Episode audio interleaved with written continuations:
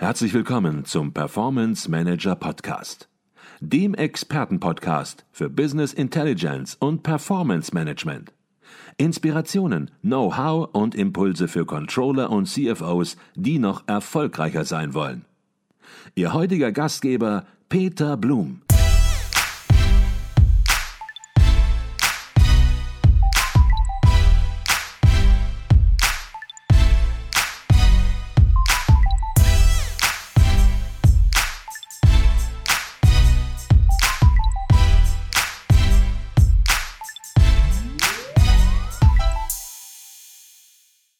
Herzlich willkommen im Performance Manager Podcast. Mein Name ist Peter Blum. Ich bin auf dem Stuttgarter Controlling und Management Forum 2022 und bei mir ist Dr. Uwe Michel, Partner bei Horvath und Partner. Und er ist nicht nur Organisator und Gastgeber dieser Veranstaltung, sondern hat auch versucht, mit einem eigenen Vortrag hier neue Impulse zu setzen. Und der Vortrag, der lautete Die Rolle des Controllings in der Transformation dankenswert einfacher Titel, da hat man klare Erwartungen. Doch zunächst mal herzlich willkommen bei uns im Podcast Dr. Uwe Michel. Ja, vielen Dank, Herr Blum, für die Begrüßung. Ich freue mich sehr, heute bei Ihnen hier im Performance Manager äh, Podcast äh, dabei zu sein. Ja, und freue mich auf unsere Diskussion. Ich sagte das gerade ein einfacher Titel, aber manchmal haben es die einfachen Titel dann in sich und Sie haben versucht zunächst erstmal zu bestimmen, worüber reden wir überhaupt. Viele reden über Transformation und am Ende ist der Begriff ein bisschen im Nebel. Sie haben gesagt, was ist überhaupt Transformation und was sind die Auslöser der großen Transformationsthemen in Unternehmen? Und damit sollten wir auch hier im Podcast anfangen. Ja, äh, gerne. Äh, in der Tat, also der Begriff äh, äh Transformation ist viel verwendet, äh, geradezu inflationär kann es einem erscheinen. Und deswegen habe ich mit einer Definition von Transformation auch meinen Vortrag begonnen. Und äh, diese Definition ist aber zugegebenermaßen auch sehr allgemein. Bei Transformation geht es um sehr grundlegende Veränderungen von einem aktuellen Ist-Zustand zu einem angestrebten Zielzustand. Also etwas, was man in vielen Bereichen anwenden kann, aber was natürlich jetzt gerade sehr stark in Unternehmen, Organisationen, in der Wirtschaft stattfindet. Ich denke, in dem Zusammenhang ist es wichtig, drei Eigenschaften von Transformation hervorzuheben. Mhm. Sie sind fundamental, das heißt, es sind grundlegende Veränderungen, tiefgreifende Veränderungen für Unternehmen und Organisationen.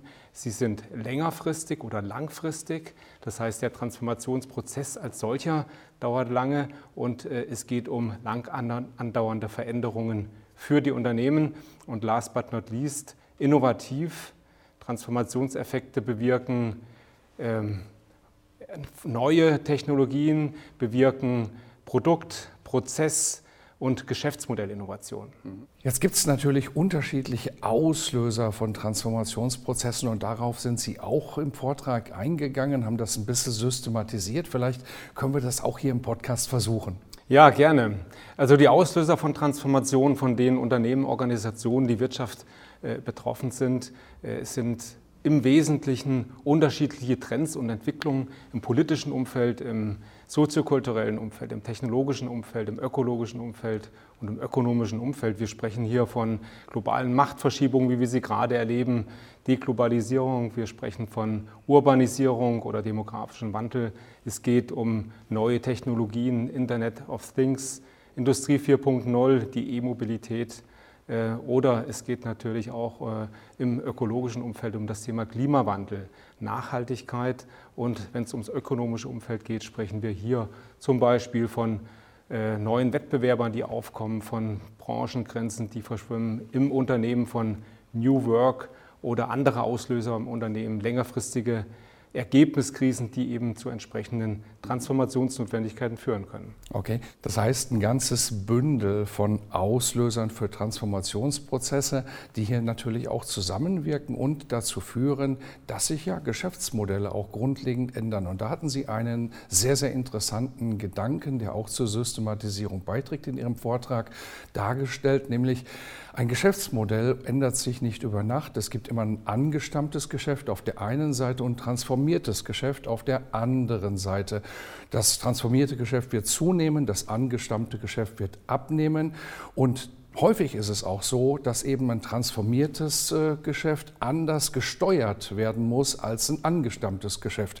Wie sieht diese Herausforderung, wie sieht die aus an der Stelle? Fürs Controlling. Ja, das, die, die große Herausforderung besteht darin, und zwar für das Management wie auch für das Controlling, die Controllerinnen und Controller, äh, dass diese, diese Aspekte, diese drei Aspekte, die Sie gerade ansprechen, gleichzeitig gesteuert werden müssen das angestammte Geschäft, das neue Geschäft, das transformierte Geschäft, was hochgefahren wird und natürlich auch die Transformation, die unterschiedlichen Transformationsaktivitäten, die zu diesem neuen Zustand hinführen an sich. Und äh, die Herausforderung besteht eben darin, äh, dass sie äh, auf der einen Seite in diesem angestammten Geschäft die Notwendigkeit haben, damit weiterhin Profitabilität erzeugen, um den finanziellen Spielraum überhaupt zu schaffen für Transformationsprojekte und für den Hochlauf des neuen Geschäftes. Die Transformationsprojekte selbst brauchen viele Ressourcen, erfordern Investitionen und verursachen Kosten. Und dazu muss das Unternehmen natürlich profitabel sein. Mhm. Gleichzeitig geht aber das angestammte Geschäft zurück. Also darin die, die Profitabilität zu sichern, ist natürlich schwierig. Äh, das andere, die Transformation Verbrauchressourcen und im Hochlauf in dem neuen Geschäftsmodell ist es häufig so, dass gerade anfangs mit hohen Anlaufkosten, mit hohen Investitionen eben auch noch äh, Anlaufverluste anfallen. Ja? Und äh, es muss eben gelingen, im Unternehmen natürlich als Verantwortung des Managements mit starker Unterstützung durch das Controlling, dass über, diesen, über diese Übergangszeit in diesem Prozess die Profitabilität gesichert wird, damit das Unternehmen eben sicher in die Zukunft geführt werden. Mhm. Ich glaube, das ist ein sehr, sehr spannender Gedanke, der auch häufig in der Umsetzung vielleicht möglicherweise so kurz kommt, wo man einfach diese Dinge unterschätzt, dass man letzten Endes zwei Steuerungsmodelle braucht, die natürlich aber dann auch, Sie haben es erläutert, durchaus zusammenwirken, weil man das Unternehmen in Gänze natürlich profitabel halten muss. Jetzt haben Sie in Ihrem Vortrag die Aufgaben des Controllings in den Transformationsprozessen sehr detailliert beschrieben, sind auf einzelne Felder eingegangen. Das können wir hier im Podcast nicht alles wiederholen, aber wir wollen vielleicht einzelne spezielle Themenfelder besprechen. Und ein Themenfeld, eine Herausforderung ist das Projekt Controlling, wo Sie auch sagen, da ergeben sich Veränderungen für das Controlling. Was sind die Veränderungen?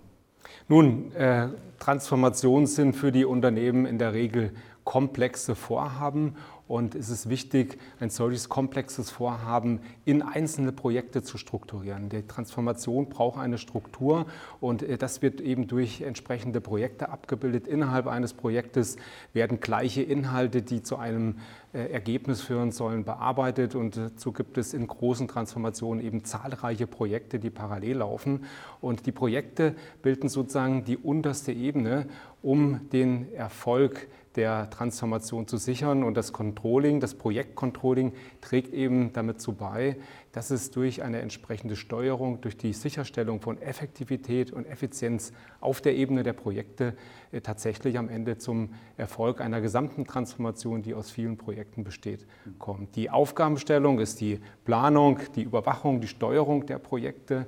Es geht hier inhaltlich natürlich um die Projektinhalte, Ergebnisse, die Qualität, die erreicht werden soll. Es geht um den finanziellen Nutzen, der an, angesteuert werden muss. Es geht um Budgets und Kosten, die eingehalten werden müssen, Kapazitäten, die entsprechend gemanagt werden müssen. Der Zeitplan muss eingehalten werden und natürlich müssen auch Risiken im Auge äh, behalten werden. Das Ganze bei einer hohen Dynamik und Geschwindigkeit und hierzu eignen sich dann natürlich ganz besonders agile Projektansätze. Mhm. Wir haben es hier auf dem Kongress auch gehört und es kann auch durchaus ein bisschen komplexer werden. Da können ja, 20, 30 Projekte sozusagen parallel laufen in solchen Transformationen. 200 Projekte Bis oder mehr bei großen Konzernen. Bei großen Konzernen sogar noch mehr. Und das Controlling ist hier überall eingebunden, muss überall einen Beitrag leisten. Und da kann man eben, genauso wie Sie es gesagt haben, vielleicht nicht mehr mit den alten Methoden arbeiten, sondern muss auch komplett neu denken in der Vorgehensweise. Sie haben es eben schon angedeutet, als wir über das transformierte und das angestammte Geschäft gesprochen haben. Auch ans Performance Measurement werden neue Anforderungen gestellt. Berichtswesen, KPIs, Dashboards müssen auch umgestaltet werden. Vielleicht können Sie dazu auch etwas sagen. Ja, äh, hier ist es natürlich wichtig, äh, dass dieses Berichtswesen, die Dashboards, die KPIs, also die Steuerungsinformationen, äh, den Anforderungen der Transformation auch gerecht werden. Da ist es wichtig, halt wegen der Dynamik, wegen der hohen Geschwindigkeit, die auch stattfindet, dass das Ganze sehr stark operationalisiert wird, dass man also bei diesen Informationen auch ganz klar erkennen kann, befindet man sich auf dem Weg, auf dem hat man, macht man die Fortschritte mit der Transformation, die man braucht und arbeitet man man auf das, äh, auf das richtige Ziel hin. Eine entsprechende Operationalisierung ist wichtig. Es ist auch wichtig, sehr konkret zu werden. Das heißt, Sie brauchen sehr aussagfähige Kenngrößen. Und äh, was ebenso wichtig ist, wie gesagt, wegen der Geschwindigkeit, wegen der Dynamik, dass man hier auch in entsprechenden kurzfristigen Abständen messen kann, also auch hier agile Ansätze. Mhm. Äh, wie geht man vor? Was ist zu tun? Äh, ich glaube, es ist ganz wichtig, dass ein Unternehmen, was ein solches Transformations Vorhaben angeht, bereits zu Beginn oder am besten vorher noch einen genauen Plan hat, auch wie es hier die Fortschritte und die Performance in der Transformation messen möchte. Mhm. Ja, und äh, hier geht es darum, dass äh, zunächst sicherlich die Ziele festzulegen sind. Also was möchte man mit der Transformation erreichen, welche Ergebnisse sollen äh, erzielt werden und auf dieser Basis dann die entsprechenden KPIs ableitet, die Aussage darüber treffen, ob man sich auf dem Weg zum Ziel äh, äh, befindet. Ganz wichtig, am besten auch in der Anzahl der KPIs begrenzen. Äh, sie sollten sehr aussagefähig sein, quantifizierbar sein. Und was ebenso wichtig ist, sie müssen begründet werden. Eine Botschaft muss ganz klar sein, damit diejenigen, die damit arbeiten sollen, die, damit, die daran gemessen werden, die damit konfrontiert werden, eben auch genau verstehen, dass die Inhalte da relevant sind und da auch die entsprechende Akzeptanz da ist. Last but not least, und da spielt auch das Controlling wieder eine wichtige Rolle, die entsprechende Analytik muss aufgebaut werden, die entsprechenden Tools müssen implementiert werden, Datenquellen benennen, benennen die entsprechenden Daten, die erforderlich sind und das Ganze am Ende in einem Management-Berichtswesen zusammenführen. Mhm. Sie haben es gerade in einem Nebensatz quasi erwähnt. Change muss auch gemessen werden. Wir sind hier ja auf dem Controlling- und Management-Forum und der Peter Horvath, der hätte immer gesagt, wenn es nicht gemessen werden kann, dann ist es kein Controlling, sondern irgendetwas. Und das sind natürlich Herausforderungen, die auch komplett neu sind. Denn die Fragestellung, ja, wie misst man Change, ist natürlich eine Frage, die jetzt nicht, wo die Antwort nicht direkt sozusagen vor einem liegt. Vielleicht können Sie da ein bisschen etwas andeuten zumindest. Ja, absolut gerne. Also der Change, der jetzt hier angesprochen wird oder den Sie meinen, das ist ja die Veränderung, die die Menschen in den Unternehmen betrifft. Ja. Für das Top-Management oder das Management der Transformation an sich ist da schon viel klar, die Notwendigkeit, wo es hingehen soll, die Veränderungen. Aber man muss ja alle mitnehmen, alle Mitarbeitenden im Unternehmen. Und solche signifikanten Veränderungen, die, die erzeugen Unverständnis, die erzeugen Befürchtungen, Angst und dadurch entstehen Widerstände. Und in dem Zustand bringt man die Transformation nicht Erfolg, zum mhm. Erfolg.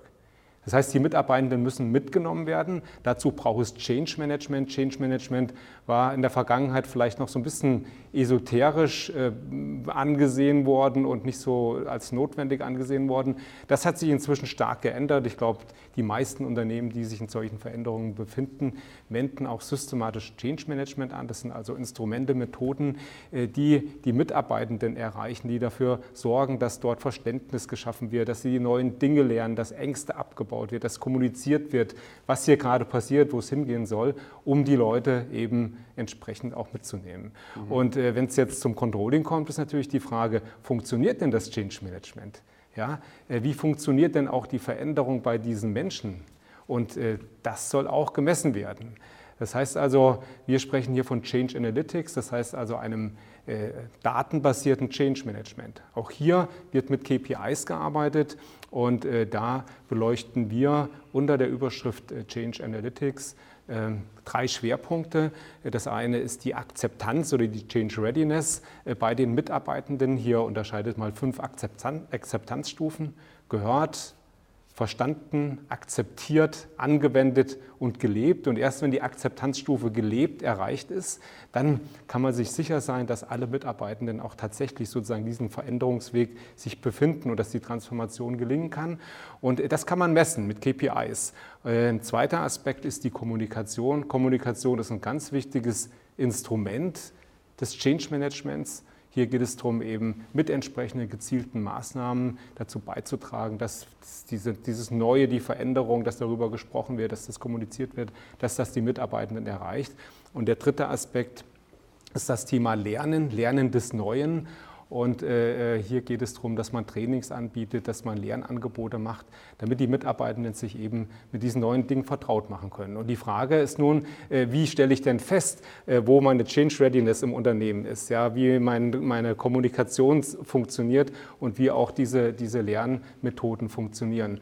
Und das Ganze ist datenbasiert. Change Management ist heute datenbasiert. Das heißt, hier wird zugegriffen auf entsprechende Daten in internen Social Media, im Intranet, äh, auf der Knowledge Management Plattform, in internen Kommunikationsmedien können praktisch Daten abgegriffen werden, mit denen man dann entsprechend messen kann, wie gesagt, welche Fortschritte man eben in diesen unterschiedlichen Change-Kategorien oder mit diesen unterschiedlichen Change Instrumenten erreicht. Und das Ganze kann auch ergänzt werden, selbstverständlich durch entsprechende Mitarbeiterbefragungen, die sich gezielt auf diese Themen dann konzentrieren. Wenn uns Finanzer zuhören, zusehen, Controllerinnen und Controller zuhören, zusehen, dann wird jetzt der Letzte, die Letzte gemerkt haben, Mensch, da kommen Veränderungen auf uns zu. Das ist nicht nur was Abstraktes. Wir arbeiten nicht nur so ein bisschen in Projekten mit, sondern es geht auch wirklich darum, KPIs zu verändern und auch neue KPIs zu entwickeln. Kommen wir zur alles entscheidenden Frage, auch aus Ihrer Beratungspraxis bei Howard und Partner. Wie weit sehen Sie das Controlling schon gerüstet für diese Themen? Vielleicht müssen wir die Frage auch unterteilen in große Konzerne und mittelständische Häuser. Ja, nun, also ähm, das ist natürlich eine gute Frage. Wie gut ist das, äh, das Controlling mit Blick darauf schon gerüstet? Und äh, ich kann mir vorstellen, ähm, dass äh, doch viele Controllerinnen und Controller, die möglicherweise dem, dem Vortrag gestern gefolgt sind, was die Rolle des Controlling in der Transformation ist, einfach sich sagen, da fühlen wir uns bestätigt, genau so sind wir unterwegs und andere möglicherweise gesagt haben, okay, da müssen wir noch ein bisschen nachlegen. Also äh, auf Ihre Frage, was ist unsere äh, Erfahrung dann auch in der Beratungspraxis in den unterschiedlichen Unternehmen? Also wir stellen fest, dass doch äh, viele Unternehmen da schon und das Controlling dort entsprechend sehr gut aufgestellt sind, äh, dass sie verstehen, welche Rolle sie die haben, dort haben, dass sie das vor allen Dingen diese Aufgabenstellung sehr engagiert, proaktiv und mit dem Verständnis des Businesspartner angehen. Ja? Und das ist ja nicht nur der instrumentelle und der informationelle Aspekt des Controlling in der Transformation, sondern hier geht es eben auch darum, dass sich das Controlling, Controllerinnen, Controller persönlich als Berater sozusagen dem, dem Management äh, zur Verfügung stellen, da aktiv mitwirken.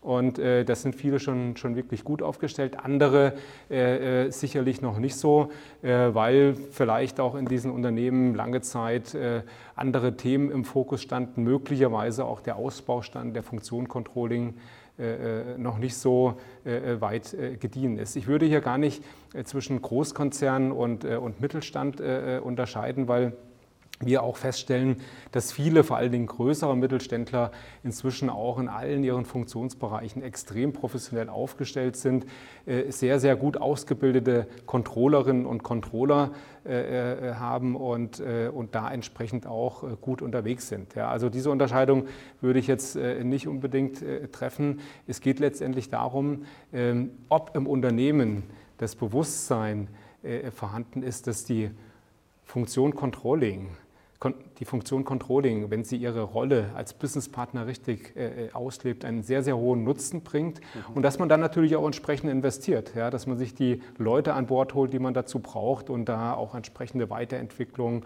Kompetenzaufbau und so weiter betreibt.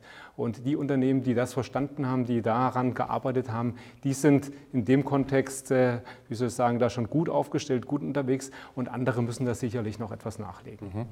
Jetzt ist der Kongress hier im vollen Gange und es ist sicherlich ein bisschen zu früh, ein Fazit zu ziehen, aber ich möchte Sie natürlich nicht aus dem Studio lassen, ohne eine Frage zum Kongress gestellt zu haben. Ähm, Gab es so einen Augenöffner-Moment, den Sie vielleicht schon hatten bei den Vorträgen, die Sie gehört haben, wo Sie gesagt haben, Mensch, ein ganz neuer Aspekt, da habe ich noch gar nicht dran gedacht, das ist wichtig.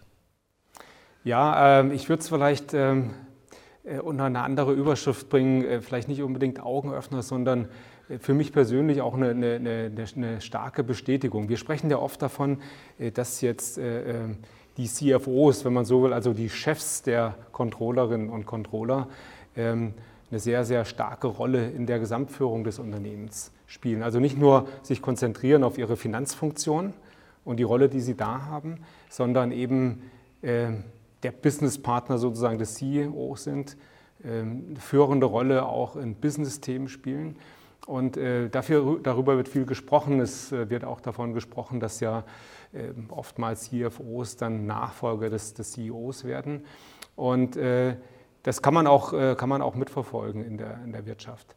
Bei unserem Stuttgarter Controlling und Management Forum habe ich eigentlich jetzt in jedem Vortrag der CFOs, und wir haben einige hier, ja, äh, äh, mich da absolut bestätigt gesehen. Es gab keinen der CFOs, der nicht strategische Themen angesprochen hat. Äh, zu Beginn der Vorträge äh, haben sich möglicherweise einige unserer Teilnehmerinnen und Teilnehmer gefragt, wann kommt er denn jetzt endlich mal ein bisschen zu unseren Finanzthemen, zu unseren Controlling-Themen in der Transformation, äh, weil die Vortragenden sehr, sehr stark von der Strategie gekommen sind, sehr, sehr stark das Gesamtunternehmen in der Transformation gedacht und vorgestellt haben und dann eben zur, dann übergeleitet haben zu, zu ihren CFO-Themen in diesem Kontext. Und äh, das war für mich eine, eine, sehr, sehr gute Bestätigung und das hat sich wirklich durch alle unsere CFO-Vorträge durchgezogen. Und ich bin mal gespannt, wie es heute wird. Wir haben ja heute wieder einige CFOs hier als Vortragende und bin ganz gespannt, ob sich das heute entsprechend fortsetzen wird. Genau, Sie müssen wieder auf die Bühne. Sie sind gefragt. Das war Dr. Uwe Michel, Partner bei Horvath und Partner, Gastgeber und Organisator des Stuttgarter Controlling und Management Forums 2022. Herzlichen Dank für diesen Podcast. Ich danke Ihnen, Herr Blum. Dankeschön.